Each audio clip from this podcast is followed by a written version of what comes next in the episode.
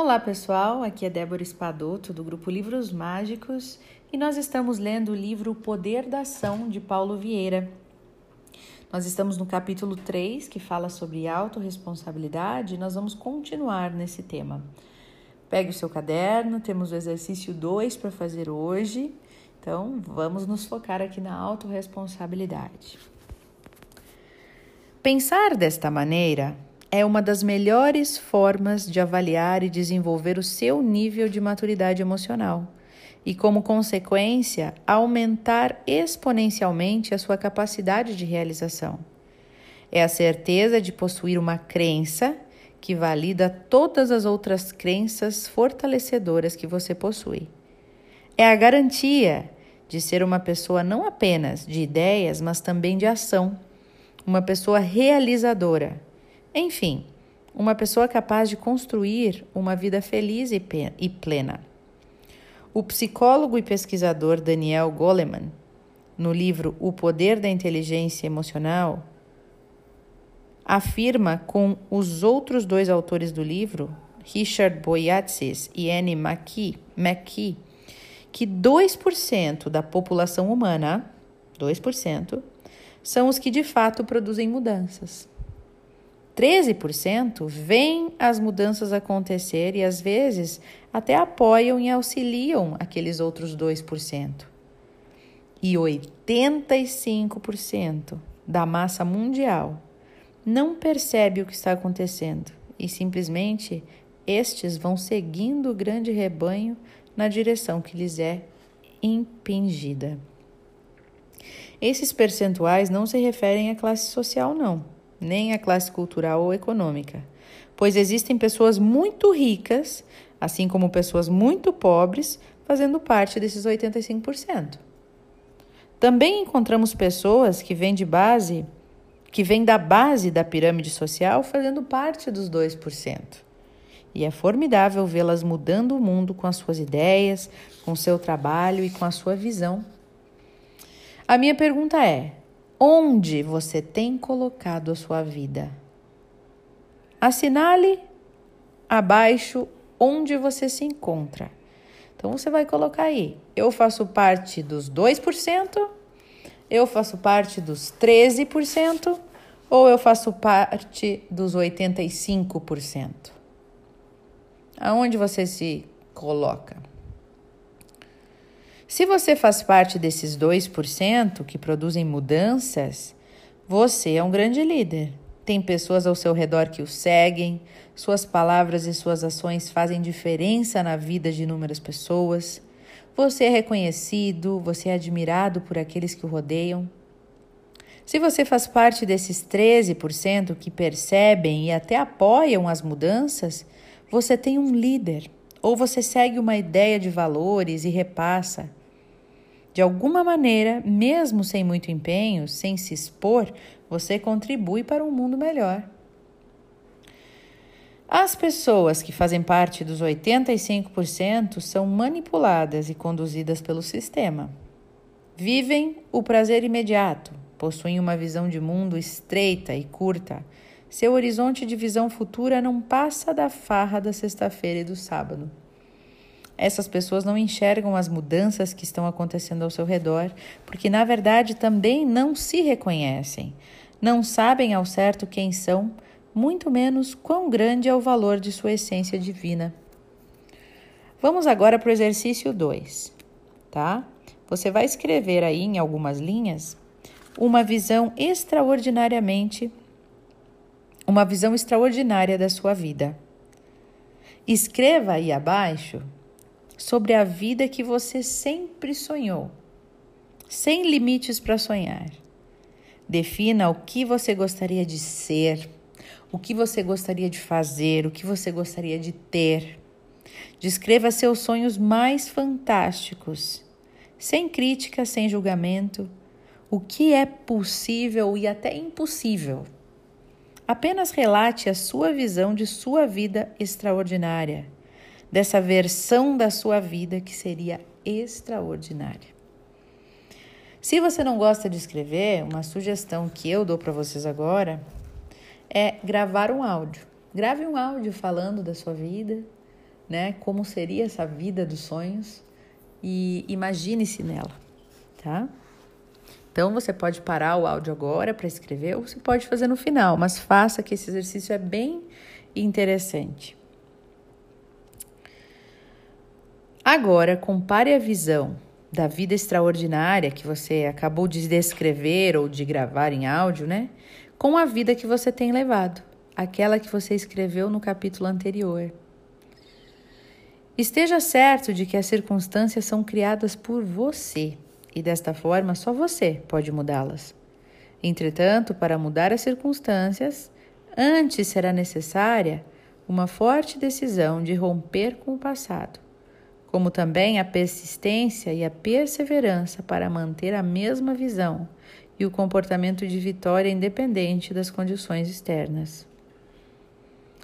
Foi isso o que fez o Nelson Mandela, que passou 27 anos na prisão, minutos deles na solitária. Enquanto vários de seus colegas de cela se lamentavam, colocavam-se como vítimas do apartheid e dos colonizadores brancos, o Nelson Mandela se colocava como autor da sua história. Ele responsabilizava a minoria branca pelo fato de estar preso Entretanto, ele se considerava o único responsável pelos seus sentimentos, seus pensamentos e suas atitudes na prisão, e também pelo que faria quando saísse de lá. Enquanto ele via seus amigos de cela e prisão sucumbirem, ele estava se preparando para ser o primeiro presidente negro da África do Sul. Estudou administração pública, aprofundou-se em direito internacional e direito penal e em muitas outras matérias importantes para o seu futuro. E tudo aconteceu, tudo isso aconteceu enquanto ele estava encarcerado. Quando seus colegas e até os guardas o viam com tanto bom humor e tanta felicidade, alguns diziam: Mandela, acorda, você está na prisão e daqui você só sai para o seu funeral. Outros, querendo entender tanta determinação e felicidade, o questionavam. Como que você faz para estar sempre assim tão bem? Ao que ele respondia: Meu corpo eles podem ter prendido, mas a minha mente, meus pensamentos, meus sentimentos, sou eu quem controlo. E ele continuava: Posso responsabilizá-los pelas suas atitudes, porém eu sou o único responsável pelas minhas, pelos meus sentimentos. Que tal você trazer para a sua vida esse poderoso conceito presente na vida das pessoas de grandes realizações? Quando os acontecimentos não geram os resultados que nós esperamos, quando a nossa vida não está como nós gostaríamos, temos basicamente duas opções. A primeira é assumir a responsabilidade pelos resultados, aprender com eles e mudar. E a outra é achar um culpado e, de uma forma ou de outra, sempre se eximir da autorresponsabilidade, colocar nos outros e nas circunstâncias a responsabilidade pelo que acontece na própria vida. Eu tenho treinado, acompanhado e feito coaching com centenas de executivos e gestores. Eu percebo cada vez mais a diferença entre os prósperos e os limitados. Os fazedores de dinheiro e a diferença com os batedores de ponto. Os limitados normalmente pensam muito, refletem, sobretudo no que pode não dar certo, e dessa maneira se tornam peritos em justificar suas falhas e explicar por que as coisas não deram certo como eles haviam calculado. Em geral, são pessoas de grandes ideias, porém de pouca realização. Esse tipo de profissional costuma ajudar os seus colegas, dar ideias e mostrar onde eles estão errando e o que precisam fazer para ter êxito. E por incrível que pareça, eles costumam estar certos. Suas ideias são boas e suas análises são coerentes. No entanto, são apenas ideias.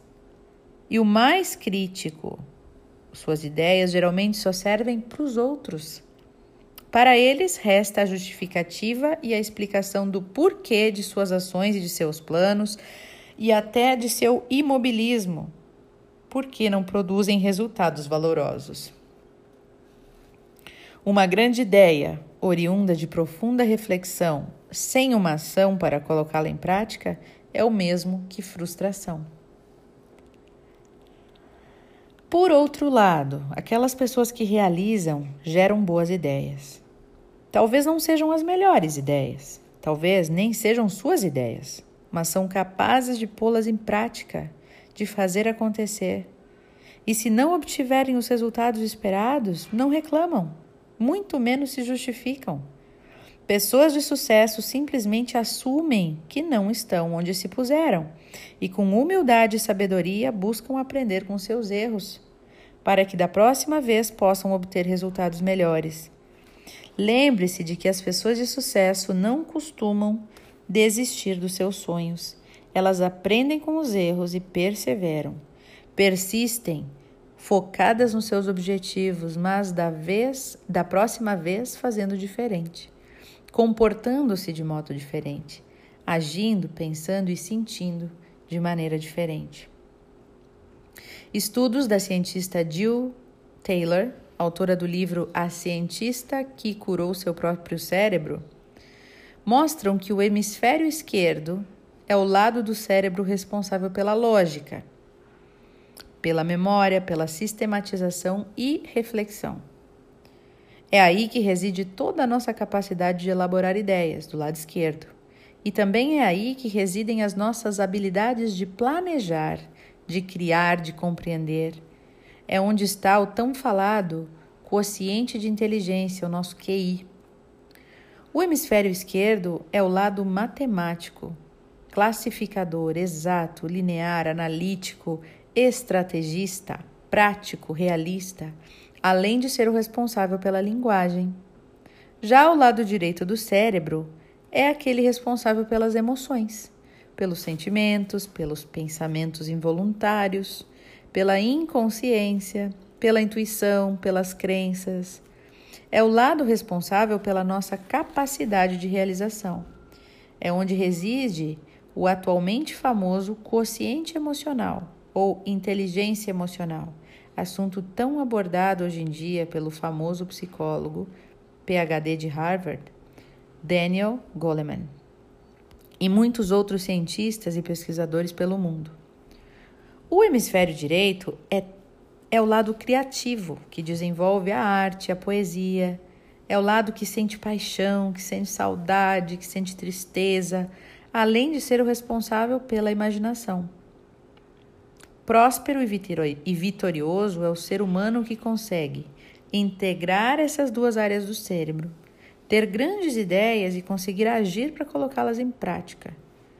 Entretanto, se eu tivesse que escolher entre ter grandes ideias e reflexões ou ser realizador, eu elegeria o hemisfério direito e a capacidade de realização, mesmo que fosse um realizador de ideias medíocres.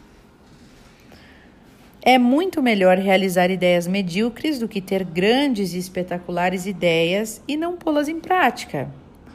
Eu tenho visto pessoas prosperar muito colocando ideias velhas e batidas em prática, ou mesmo colocando em prática ideias abandonadas pelos seus criadores. Certa vez eu ministrei uma palestra sobre excelência pedagógica através do CIS para 200 professores de uma organização educacional de nível superior. Quando a professora de administração, aparentemente muito capacitada do ponto de vista intelectual, discordou com firmeza de ser responsável por tudo que, que vinha vivendo e fundamentalmente discordou do conceito da autorresponsabilidade, ela protestou e disse: A vida do ser humano é determinada pelo seu conhecimento e a reflexão que se faz sobre esse conhecimento. Em seguida, ela começou a falar de Karl Marx e de vários teóricos do socialismo e do capitalismo, sobre Einstein, Newton, Rousseau e outros pensadores, e falou efusivamente que somos o que sabemos e a reflexão que fazemos sobre esses conhecimentos. De certo modo, ela estava certa, ou melhor, ela estava 50% certa. Realmente a reflexão é muito importante, como já disse, porém, sem a capacidade de executar e de realizar meus planos e minhas ideias, só me restará frustração. Num contexto macro, são de vital importância esses pensadores e sua teorias, suas teorias. No entanto, num contexto pessoal e prático, nenhuma teoria vale absolutamente nada se ficarmos atados e imobilizados por reflexões e pensamentos. Em especial, se essas teorias intelectuais reforçam que somos meros espectadores e que não podemos mudar ou reescrever nossa história. Depois de ela ter se pronunciado com tanta fúria, sentindo-se acusada, apresentei a todos o que Albert Einstein pensava sobre o assunto. O que, que ele disse? Eu penso 99 vezes e nada descubro. Deixo de pensar, mergulho no silêncio e a verdade me é revelada. Precisamos tomar cuidado para não fazer de nosso intelecto o nosso Deus. Ele tem músculos poderosos, mas não tem nenhuma personalidade. Realidade é meramente uma ilusão, embora bastante persistente. A imaginação é a mais importante, é mais importante do que o conhecimento. Uma pessoa só começa a viver quando consegue viver fora de si mesma. Após deparar-se com as ideias de Einstein, a professora que havia me contestado pensou Fez uma série de diálogos internos e ansiosamente pediu que eu continuasse. Depois ela me confidenciou. Talvez a solução dos meus problemas existenciais esteja por aí. Quando essa professora falou de sua discordância, outra tentou puxar aplausos junto a outros participantes, indo contra o conceito de autorresponsabilidade. Importante dizer que essa outra professora, que também não concordava com o conceito, chegou ao auditório com uma postura totalmente reativa. Não participou de nenhuma dinâmica, sua postura e sua fisiologia corporal demonstravam total rejeição à instituição em que trabalhava e ao momento em que estávamos. Para essas duas professoras, a vida delas certamente não estava sob seus controles. As coisas não estavam como desejavam e provavelmente continuarão assim até que elas se tornem capazes de se responsabilizar por sua vida e por seu destino. Até elas pararem de achar culpados por seus insucessos e suas frustrações. Até que elas parem de se sentir vítimas da situação. Para prosperar, precisarão parar de odiar o mundo, como se ele fosse o algoz da vida delas. Precisarão parar de se tratar como vítimas e eliminar a atitude de autocomiseração. Como criador do CIS e palestrante internacional, eu tenho passado por todo tipo de empresa e conhecido muitos estilos de profissionais. Os autorresponsáveis são otimistas e motivados, independentemente das circunstâncias. Mesmo que não estejam sendo remunerados a contento, eles dão o seu melhor. Mesmo que não sejam tão valorizados, continuam sendo produtivos e alegres. Quando as circunstâncias se tornam adversas e não interessantes, eles optam por não reclamar, por não criticar, muito menos culpar a empresa ou os dirigentes por se sentirem como se sentem. Eles buscam em si a solução e, e, se não a encontram, eles simplesmente vão em busca de seus objetivos e de sua maneira ética e de maneira ética pedem licença para fazer o seu caminho e criar responsavelmente a sua história. E com certeza uma história de sucesso. Esse é o áudio de hoje, pessoal. Vou parando por aqui, porque logo mais ele traz casos reais, né? E esse áudio foi um pouquinho mais longo, porque eu queria encerrar o assunto, mas também foi bastante interessante, né? Como que muitas pessoas ainda se sentem é, vítimas do destino. E você? Como você se sente? Peço desculpa pelos barulhos aqui nos arredores, né? Tá tendo umas obras aí perto, mas eu acredito que a mensagem foi passada. Um beijo no coração de todos. Ótimas reflexões. Não deixem de fazer o exercício dessa vida extraordinária que você sonhou em ter, que você sonha, né? Se fosse possível. E vocês vão se sentir é, muito bem fazendo esse exercício, tá bom? Beijo no coração e até o nosso próximo áudio.